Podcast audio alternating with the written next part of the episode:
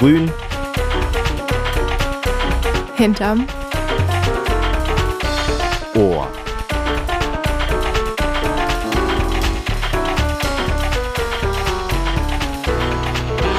Grün hinterm Ohr. Das Umweltmagazin bei Radio Korax.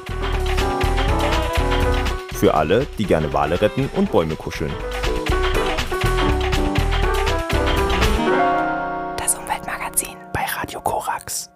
Fracking kennen viele von uns vor allem aus den USA. Hier kann man sich irgendwie gar nicht vorstellen, dass durch tiefe Bohrlöcher Chemikalien in die Erde gepumpt werden, um dann das Erdgas aus der Erde wieder nach oben zu pressen.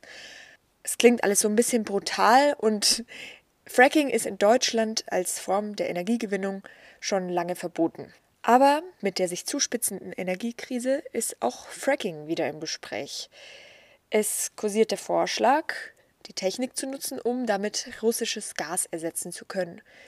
Aber Fracking wird nicht ohne Grund schon lange kritisiert. Es herrschen ziemlich große Risiken bei der Gewinnung des Erdgas und die Schäden, die entstehen können, können für Umwelt und Bevölkerung enorm sein. Wir haben uns schon letztes Jahr mit dem Thema Fracking auseinandergesetzt. Ihr hört also heute eine Sendung vom 19. April 2021. Viel Spaß! Das Umweltmagazin bei Radio Korax. Hallo und ein herzliches Willkommen bei Grün hinterm Ohr. Bei uns dreht sich heute alles um das Thema Fracking. Ja, was ist Fracking denn eigentlich? Irgendeine Art Bohrung, bei der es um Gas geht und die nicht ganz sauber ist. Hm, ja, so ging es mir auch bis zur Vorbereitung dieser Sendung. Der Begriff Fracking ist uns allen wahrscheinlich schon hier und da begegnet, aber so wirklich durchblicken, was das ist und wie es funktioniert, ist nicht leicht. Wir wollen in den kommenden 50 Minuten ein bisschen Klarheit schaffen. Wie genau funktioniert Fracking? Welche Probleme treten dabei auf? Wird es überhaupt noch genutzt und ist es in Deutschland erlaubt?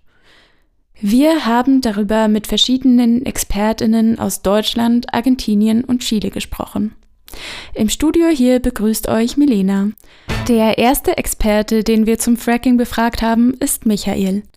Er hat regenerative Energietechnik studiert und seitdem in verschiedenen Forschungszentren gearbeitet, zum Beispiel im Deutschen Biomasse-Forschungszentrum in Leipzig. Im Rahmen seiner Arbeit hat er sich viel mit Fracking beschäftigt und aus persönlichem Interesse Vorträge darüber gehalten. Ich habe mit ihm gesprochen und ihn als erstes gebeten zu erklären, wie Fracking eigentlich genau funktioniert.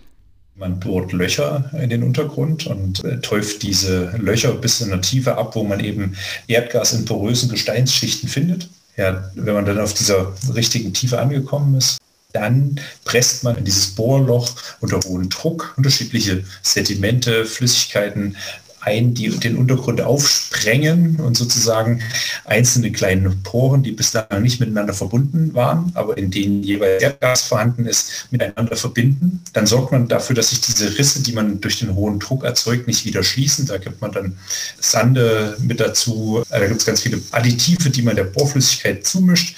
Und ja, dann pumpt man am Ende eigentlich das Erdgas ab.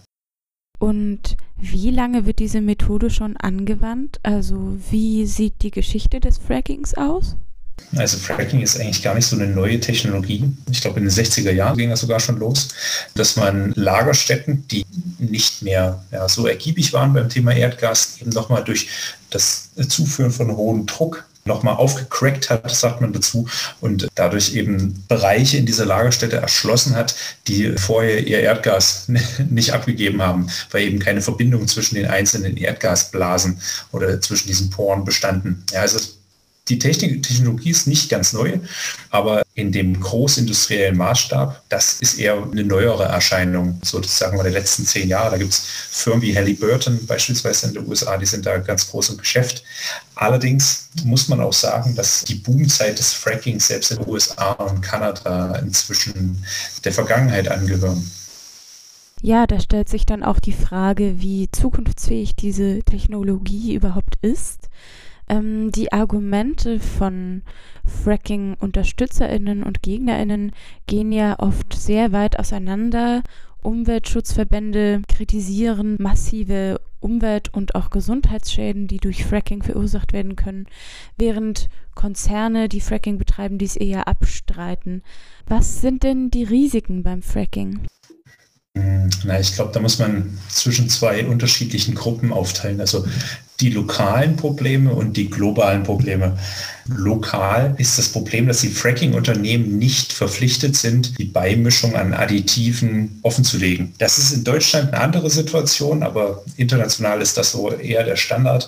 Das heißt, es gibt kein Überblick über die zugesetzten Additive. Da gibt es unterschiedliche Zusatzstoffe und Zuschlagstoffe, die dieser Bohrflüssigkeit beigemischt werden, die jeweils unterschiedliche Eigenschaften mitbringen. Die einen sorgen dafür, dass diese Flüssigkeit bis in die engsten Poren eindringt. Die anderen Additive sorgen dafür, dass die aufgesprengten Poren offen bleiben. Ein ganz häufig verwendetes Additiv ist zum Beispiel Johannisbrotkernmehl. Das gibt es auch im Joghurt, das isst man, das ist also unschädlich. Aber das Fracking in Nordamerika hat dazu geführt, dass dieser Preis für Johannisbrotkernmehl sich vertausendfacht hat. In Folge, um die Frage zu beantworten, sorgt es natürlich dafür, dass irgendwelche giftigen, karzinogenen Stoffe im Untergrund verkappt werden und die eventuell vom Grundwasser ausgespült werden, wo man nicht sicher sein kann, dass die auf die Dauer des Existierens unseres Planeten genau an der Stelle verbleiben. Also das ist immer die Gefahr, dass diese Stoffe eben ins Grundwasser gelangen und dann uns als Menschen vergiften global betrachtet ergeben sich natürlich noch viel größere Probleme. Das zeigt das Ende des Fracking-Booms in den USA. Also dort wurden mehrere Zehntausende Löcher abgetäuft und man hat das Erdgas gefördert und diese Löcher aber nicht wieder verschlossen. Das ist eine der ganz großen Förderungen von Biden im Wahlkampf gewesen, dass man diese Bohrlöcher alle verschließt, weil, wenn man jetzt so ein bisschen sich vom Fracking löst und einfach mal mit der Atmosphäre beschäftigt, dann besteht Erdgas, das Gas, was man fördert, eben aus Methan und Methan ist bezogen auf einen Zeitraum von 100 Jahren knapp 30 Mal so klimaschädlich wie CO2. Das ist bisher irrelevant, weil der Methanspiegel in der Erdatmosphäre über viele, viele Jahre konstant war. Das heißt, er immer um einen gesunden Median geschwankt hat. Aber seit das Fracking und die offenen Bohrlöcher so einen großen Einfluss bekommen haben, steigt der Methanspiegel in der Erdatmosphäre enorm an, was also alle Bemühungen des Einsparens von Treibhausgasen durchaus zunichte machen kann, wenn wir es nicht schaffen, diese ganzen Bohrlöcher, die noch offen gelassen sind, zu verschließen. Mhm. Ein weiteres Risiko ist ja auch, dass durch diese Durchspülung des Gesteins die Erdbebengefahr erhöht werden kann. Zum Beispiel war es so, dass in Großbritannien in der Nähe von Blackpool aufgrund des Frackings ein für dortige Verhältnisse relativ starkes Erdbeben stattgefunden hat, woraufhin Großbritannien dann ein Frackingverbot erlassen hat. Also das kann schon auch eine Rolle spielen, oder? Ich kann mir das vorstellen, weil da braucht man nur nach Deutschland zu schauen. Es gibt in Süddeutschland die Stadt Staufen. Dort wollte man geothermisch die Erdwärme erschließen und die Erschließung der Erdwärme ist im Prinzip ein ähnlicher Prozess wie beim Fracking, nur dass dort eben keine giftigen Stoffe in den Untergrund gepresst werden. Aber es gibt dort eben auch einen hohen Druck und viel Bohraktivität und die Stadt Staufen hat immer mal wieder kleinere Erdbeben und noch eine Menge andere Probleme von diesen tiefen Bohrungen erlebt, die man jetzt aber an der Stelle nicht diskutieren müsste, weil das äh, führt jetzt wahrscheinlich zu weit. Ja, seit einem Regelungspaket der Bundesregierung aus dem Jahr 2017 gelten für das sogenannte konventionelle Fracking in Sandstein stärkere Maßnahmen zum Wasser- und Heilquellenschutz. Und das unkonventionelle Fracking, also die nicht so tiefen Bohrungen in Schiefer- oder Kohleflötsgestein, das ist bis auf vier Probebohrungen, die zum Teil auch stattfinden, verboten. Mit Ende des Jahres 2021 darf der Bundestag diese Regelung aber wieder verändern und neu in Diskussion bringen. Wir haben hier also doch schon dieses Jahr mit dem Fracking ein recht aktuelles Thema. Welche Zukunft siehst du für Fracking in Deutschland und brauchen wir Fracking auf dem Weg in ein postfossiles Zeitalter? Grundsätzlich gilt ja das Erdgas als eine Brückentechnologie zwischen dem fossilen Zeitalter und dem erneuerbaren Zeitalter. Nur muss man eigentlich darüber nachdenken, dass wir im Klimawandel so weit fortgeschritten sind, dass man sich nicht so sehr mehr auf Brückentechnologien verlassen sollte, sondern sich auf einen Weg konzentrieren müsste. Und dieser Weg sind im Wesentlichen die erneuerbaren Energien. Also ich glaube, dass man Fracking in den Weg in ein postfossiles Zeitalter nicht benötigt. Das Erdgas wird man auf jeden Fall als Brückentechnologie nutzen und auch benötigen. Über einen Zeitraum von vielleicht 30 Jahren. Die Frage ist eben, wo dieses Erdgas herkommt und da sollte man sich im besten Fall nicht für Fracking entscheiden, weil das Fracking eben parallel so viele Risiken birgt, dass wir doch dann lieber die konventionellen Erdgaslagerstätten an der Stelle ausbeuten sollten. Ein wichtiger Punkt ist eben, dass wir unser ganzes Energiesystem auf etwas beruhen lassen, was die Lebensgrundlagen der nachfolgenden Generationen nicht schmälert. Und da ist im Prinzip Fracking genau dasselbe wie Atomkraft. Bei der Atomkraft ist es so, dass wir Müll erzeugen, der noch in einer Million Jahre so stark strahlt, dass unsere dann lebenden Enkelkinder an der Strahlung sterben. Und in 100 Jahren wird es aber schon nicht mehr eins der Unternehmen geben, was heute mit Atomkraft sein Geld verdient. Also wer kümmert sich in einer Million Jahre um den Müll? Ja, und genau dasselbe Problem, das haben wir eben auch beim Fracking. Wir vertrauen heute auf eine Technologie, die nichts anderes macht, als an vielen Stellen Gift in den Boden zu pressen. Es wird zwar immer gesagt, das sind im Wesentlichen unschädliche Substanzen, aber im Wesentlichen heißt halt immer noch, dass ein Prozentsatz schädlich ist. Und das drücken wir den Boden und wer stellt sicher, dass dieses Gift da unten verbleibt und nicht zufällig in 10.000 Jahren in ein Grundwasseraquifer reinkommt, also in einen Grundwasserleiter. Und das ist eben das Problem. Das ist gerade der Vorteil von den erneuerbaren Energien. Wenn wir dort feststellen, wir haben schlecht geplant, weil eine Windkraftanlage in einer Vogelflugschneise steht, dann können wir diesen Fehler und Planungsfehler passieren, das ist menschlich, dann können wir diesen Fehler beheben, indem wir diese Anlage abbauen und der Schaden ist behoben. Aber Fehler passieren eben auch beim Fracking und auch bei der nuklearen Energie.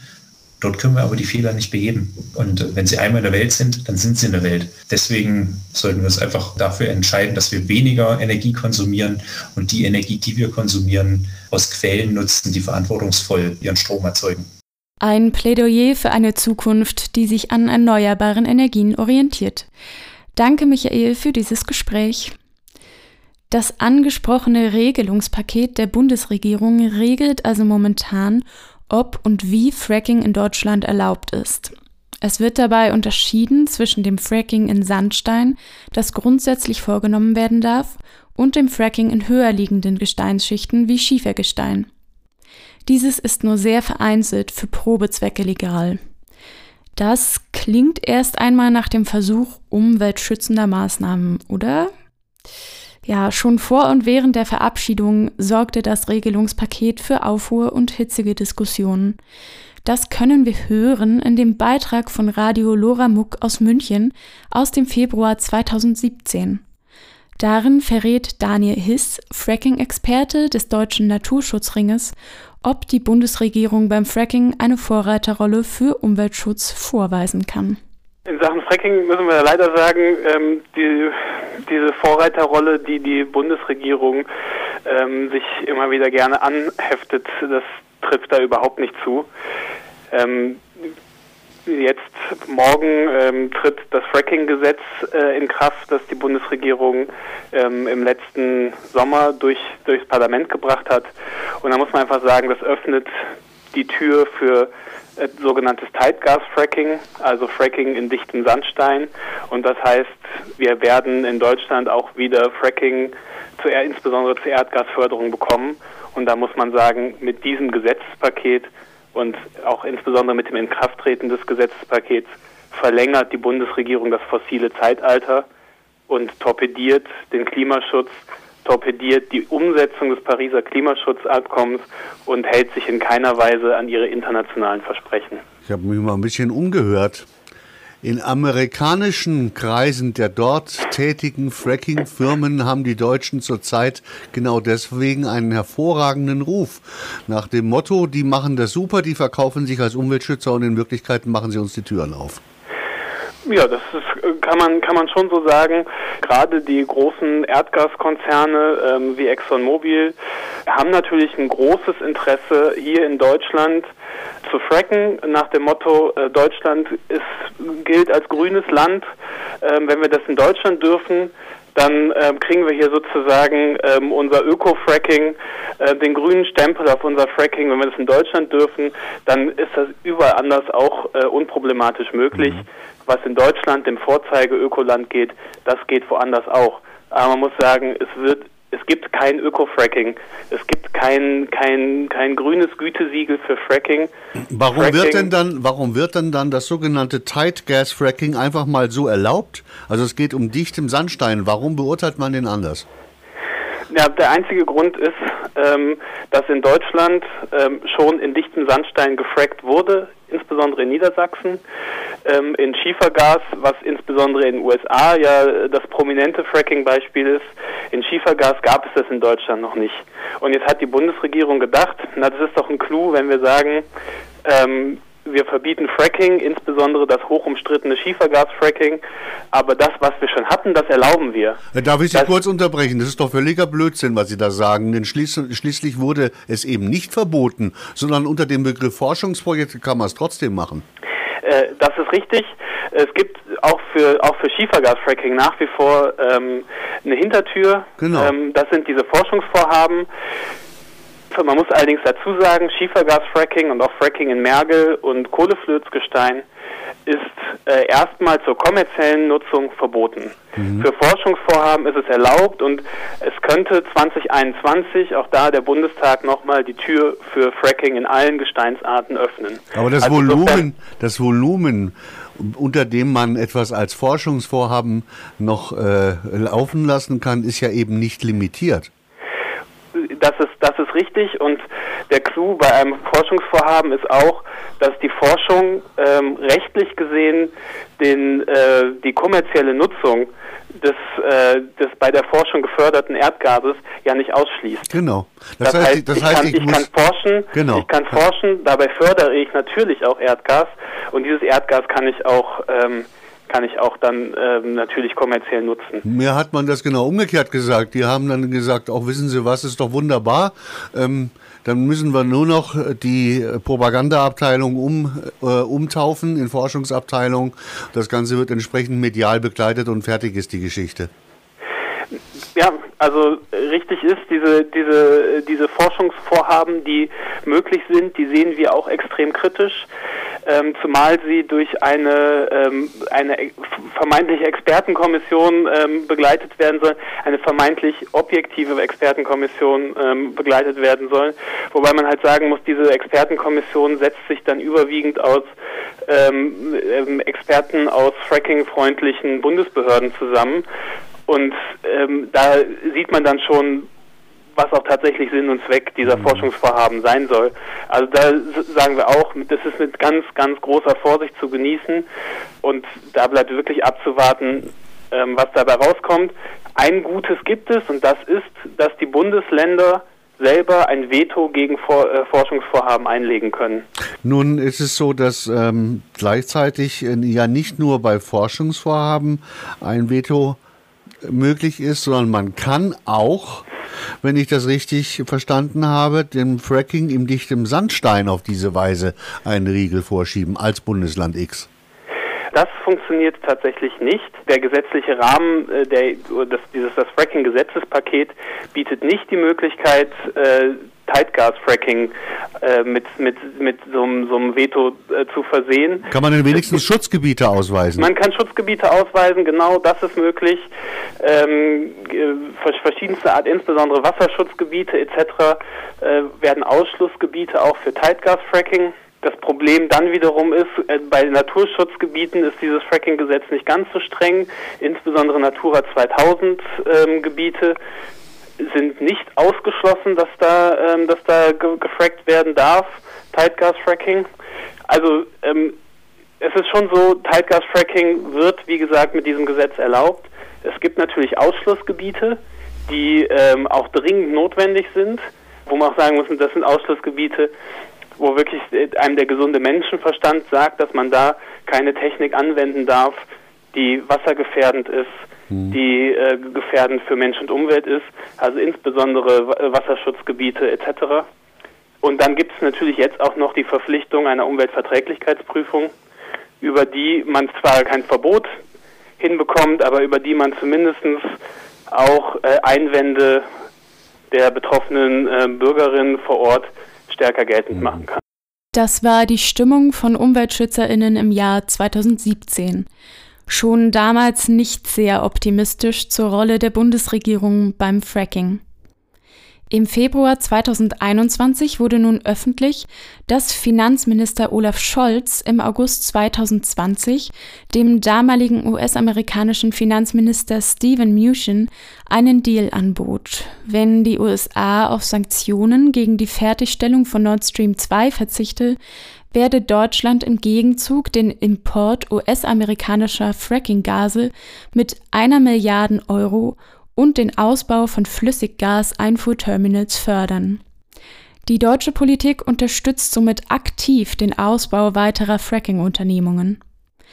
Wir sind gespannt auf kommende Beschlüsse und sehen akuten Handlungsbedarf, die Interessen der Natur viel, viel stärker in den Fokus verantwortlicher PolitikerInnen zu rücken.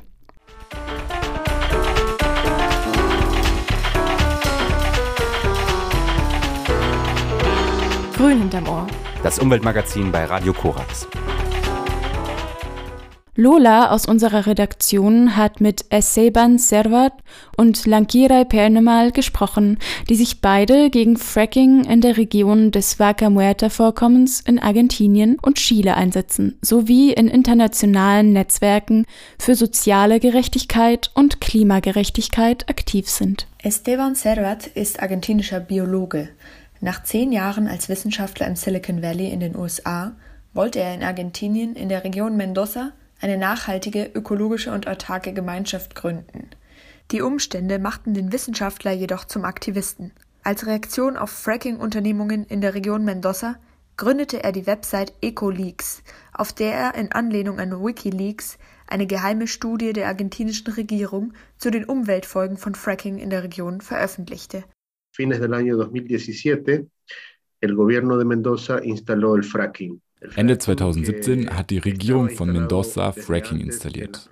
Fracking wurde schon vorher in den Nachbarregionen genutzt, die gemeinsam mit Mendoza Teil des Vaca Muerta Vorkommens sind, dem zweitgrößten unkonventionellen Gasvorkommen der Welt und dem viertgrößten unkonventionellen Erdölvorkommen der Welt. Das Vorkommen ist wirklich eine Kohlenstoffbombe und es wurde bestimmt, dass eine Ausbeutung 15 Prozent des verbleibenden Kohlenstoffbudgets aufbrauchen wird, das der Menschheit noch bleibt, um das 1,5 Grad Ziel zu erreichen, das im Pariser Klimaabkommen festgelegt wurde. Abgesehen von den CO2-Emissionen, die den Klimawandel befeuern, birgt Fracking auch noch viele andere Gefahren für Menschen und Umwelt. Esteban hat auch davon ein bisschen erzählt. Por un lado, el riesgo a nivel planetario, que es el más grande, y por otro lado, el riesgo, las consecuencias a nivel local. Einerseits die Gefahren auf globaler Ebene, welche die größten sind, und andererseits die Konsequenzen auf lokaler Ebene, die auch gravierend für die Bevölkerung sind, die dem Fracking geopfert wird.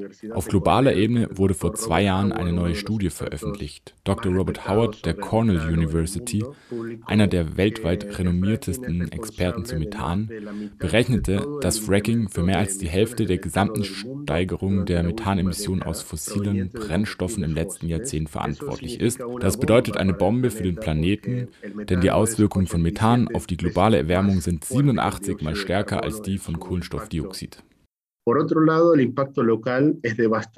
Auf der anderen Seite sind auch die Auswirkungen auf lokaler Ebene verheerend. Eine Fracking-Bohrung kann während ihrer Nutzungsdauer, die in der Regel nicht mehr als fünf Jahre beträgt, bis zu 40 oder 60 Millionen Liter Wasser verbrauchen.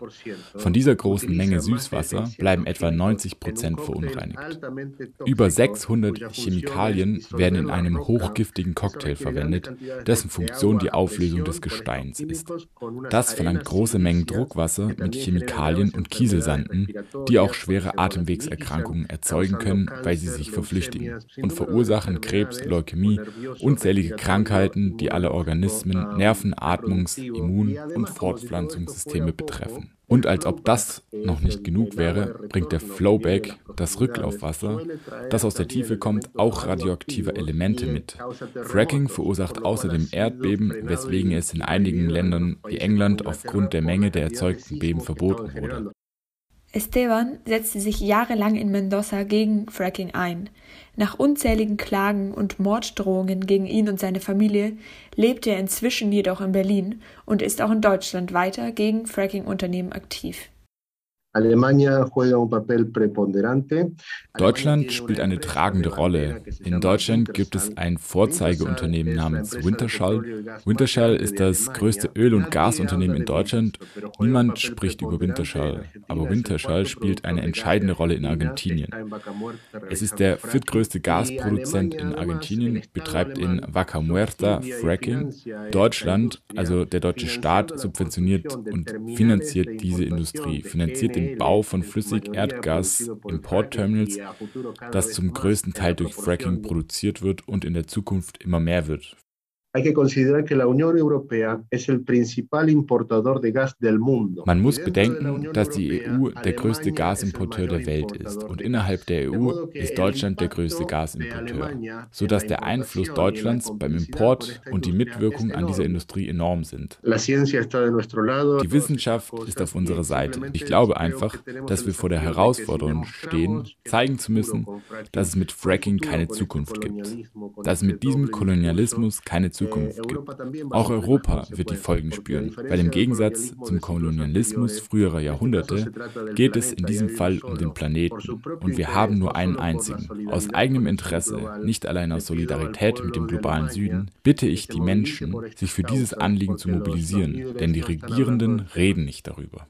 Besonders auch für die lokale Bevölkerung hat Fracking verheerende Auswirkungen. Yankiday Painemal engagiert sich seit vielen Jahren für die Mapuche-Gemeinden im Süden Chiles und Argentiniens. Seit 1997 lebt sie in Berlin und hat unter anderem das Kollektiv Magung gegründet, Ausdruck in Mapundungung für Regen, das sich für die Rechte der Mapuche einsetzt und internationale Aufmerksamkeit für ihre Probleme schaffen will. Auch die Mapuche sind vom Fracking in der Region des Vaca Muerta-Vorkommens betroffen. In Vaca Muerta heißt dieses Territorium, da gibt es so ein paar äh, Mapuche-Gemeinden, die davon betroffen sind. Fracking ist eigentlich äh, verboten in Europa. Und das ist für uns äh, sehr wichtig, das so sichtbar zu machen. Warum? Äh, Sachen, die hier verboten sind, ähm, machen sie in andere Länder. Jede Projekt, die in den Mapuche-Territorium kommt, soll erstmal befragt werden. Es gibt diese, diese Konvention 169, die besagt, dass jede äh, transnationale Konzerne und jede Projekte, die zu uns kommen, die in dem Mapuche-Territorium kommen, muss zuerst, äh, müssen die Leute zuerst befragt werden, ob die damit einverstanden sind oder nicht. Das heißt eine, eine Konsultation. Die Leute müssen informiert und äh, befragt werden, ob sie damit einverstanden sind. Die Praxis zeigt, dass es äh, dann nicht gemacht wird, sondern einfach Projekte einfach durchgesetzt werden. Und natürlich hat mit dem Thema äh, Machtverhältnisse weil die kommen diese großen Konzerne, die machen da ähm, ihre eigene Organisation, Lobbyarbeit, die äh, versprechen alles, die versuchen die Gemeinden zu teilen und das ist sehr schwer gegen so ein solch eine Maschinerie sich dagegen zu wehren. Diese ganze Territorium wurden einfach von den Mapuche weggenommen aufgrund koloniale Kriegen, die in Chile und in Argentinien passiert sind. Und äh, jetzt in diesem Territorium natürlich äh, die wenigen Territorien, die, die bei Mapuche äh, geblieben sind, dann kommen jetzt diese, äh, ich nenne das eine andere Form von Kolonialismus. Jetzt kommen diese ganzen Konzerne und die wollen die Ressourcen einfach wegnehmen. Und mit dem Versprechen natürlich, die sagen, ja, es gibt Arbeit und so, aber das kann man einfach, kann man einfach recherchieren und kann man sehen, dass es überhaupt keine Arbeit gibt und die Leute jetzt zu sein werden sogar rausgeschmissen, sind sehr prekäre Arbeit, sind nur Arbeit für Leute, die äh, für natürlich für Ingenieure, aber die, die kommen dann auch aus Europa, diese Ingenieure, die dahin gehen und arbeiten, die sind nicht die Leute, die da sind. Und äh, die Mapuchen haben nichts davon. Und diese ganze äh, Umweltverschmutzung bleibt da. Das Problem ist da in diesen Gemeinden, die Resten, die, diese Wasser, die danach verbraucht wird, diese ganze Verschmutzung bleibt da. Und dass wir, äh, es gibt keine Institution, das die richtig kontrolliert. Zum Glück, wie es ist jetzt diese ganzen sozialen Medien, da kann man direkt mit den Leuten sich kommunizieren und ich bin direkt äh, äh mit den Leuten äh, in Verbindung und dann äh, berichten über diese ganzen sogenannten kleinen Fehler, die von ja von Unfällen, die passiert sind, wo die ganzen verseuchte Wasser einfach äh, rausläuft. Und das gibt auch viele kleine Erdbeben, das hat zugenommen. Das ist äh, für die Leute, die da wohnen, natürlich ist verheerend, weil die ganzen Wohnungen werden kaputt gemacht. Äh, die haben viele Rissen ja, das ist, das ist sehr, sehr tra tragisch, weil die Leute da wohnen direkt da. Na? Wir sehen das nicht und das ist das Problem. Wir sehen hier nicht, was bedeutet Fracking für die Mapuche-Gemeinden. Und das gab eine Frau, die heißt Christina Linkopan, die hat sich sehr dagegen gewehrt, aber damals natürlich war eine ähm, das war noch nicht Winterhals, war noch nicht ein Thema, aber das war so eher andere Konzerne aus USA und andere Länder und sie äh, kam von einer ähm, Kommunität, die heißt Ngelaiko. Äh, Ngelaiko bedeutet auf Mapudungun, es gibt kein Wasser und ähm, sie ist gestorben. Es gibt Videos, wo man die sehen kann, wie die Repression gegen diese Kommunität, äh, wie diese Gemeinden ähm, war und äh, wie lange sie gekämpft hat. Und am Ende ähm, äh, hatte das große Problem, dass das Wasser verseucht war, dass es so in der Gemeinde viele Probleme gab und sie ist äh, aufgrund diesen Folgen von diesen Verschmutzung einfach äh, gestorben. Warum wird Fracking da angewandt, obwohl in alle europäischen Ländern verboten ist, weil aufgrund dieser Umweltverschmutzung oder die Umweltfolgen, ähm, äh, die die hat. Aber da, und das hat diese Konnotation, dass ich so, okay, äh, dieser Diskurs, okay, wir machen das Welt besser, aber nur für, für, für Europa äh, und, und da in, unsere, in den globalen Süden wird alles kaputt gemacht. Und natürlich betreffen sie Leute, die, insbesondere die Gemeinde, die weniger Ressourcen hat, um sich dagegen zu wehren. Ich als Mapuche hier, ich glaube, das ist meine, meine Rolle hier, ist, äh, diese Situation sichtbar zu machen, weil ich lebe hier und ich kann hier sagen, ja, im Sinne, dass es, dass es diese, diese Doppeldiskurs, diese Doppelmoral äh, oder diese Doppelbehandlung. Und das versuchen wir einfach sichtbar zu machen. Ich glaube, äh, für mich geht nicht um Unterstützung, weil natürlich hier sieht man nicht die Folgen, aber die Folgen werden hierher kommen, weil das, das Erde ist eine nur. Und natürlich, äh, was da passiert, ich hatte auch eine, eine, eine Folge für uns, für die ganze äh, wie sagt man, Menschheit, nicht nur für die Mapuche. Es geht einfach um gemeinsamen die, die Erde zu retten. So die, die Zukunft für, für, nicht für uns vielleicht, wir werden das nicht sehen, aber für die zukünftigen Generationen. Äh, und das kann man nicht trennen, da kann man nicht sagen, okay, in Europa machen wir alles nicht, aber in der Rest der Welt machen wir und das hat für uns keine Bedeutung. Das ist wie ein Boomerang, das wird zurückkommen. Und ich glaube, das müssen die Leute verstehen. Wenn sie das verstehen, das brauchen nicht äh, ja, unterstützen und solidarisch sein, sondern das einfach sagen, das müssen wir gemeinsam, äh, weil wir haben keine andere Wahl. Und ich glaube, das verstehen die Leute noch nicht, dass äh, die denken so, okay, wir leben in Europa, wir haben Wasser, wir haben alles, aber alles, äh, äh die, die Erde hat, keine Grenze. Die Umwelt, ähm, kennt keine Grenzen. Und ich glaube, diese Gedanken muss man, diesen, äh, wenn, wenn man das versteht, ich glaube, dass das, das haben wir viel erreicht. Nicht nur aus Solidarität müssen wir laut Esteban und Lankirai also gegen Fracking aktiv werden, sondern weil es für uns alle verheerende Auswirkungen hat. Fracking ist keine Zukunftstechnologie. Fossile Energieträger können uns schwerlich neue Perspektiven schaffen. Und unter diesen ist die Erdgasgenerierung durch Fracking mit vielen nicht abschätzbaren Risiken verbunden. Anstatt in neue Fracking-Infrastruktur zu investieren, sollte Deutschland mit gutem Beispiel vorangehen und sich auf den Ausbau der erneuerbaren Energien konzentrieren. Als Tipp, gleich passend zum Thema, kann ich euch eine Dokumentation empfehlen. Sie heißt Groundswell Rising, Protecting Our Children's Air and Water. Sie zeigt, welche umwelt- und gesundheitsschädlichen Folgen Fracking in Irland hat, indem sie von Fracking Betroffene und gegen Fracking engagierte Bürgerinnen trifft. Ihr könnt ihn sehen im Stream auf der Website von Films for Change. Das war's dann auch schon für diese Sendung. Ich bin Milena, hab noch eine schöne Woche und vielen Dank fürs Zuhören.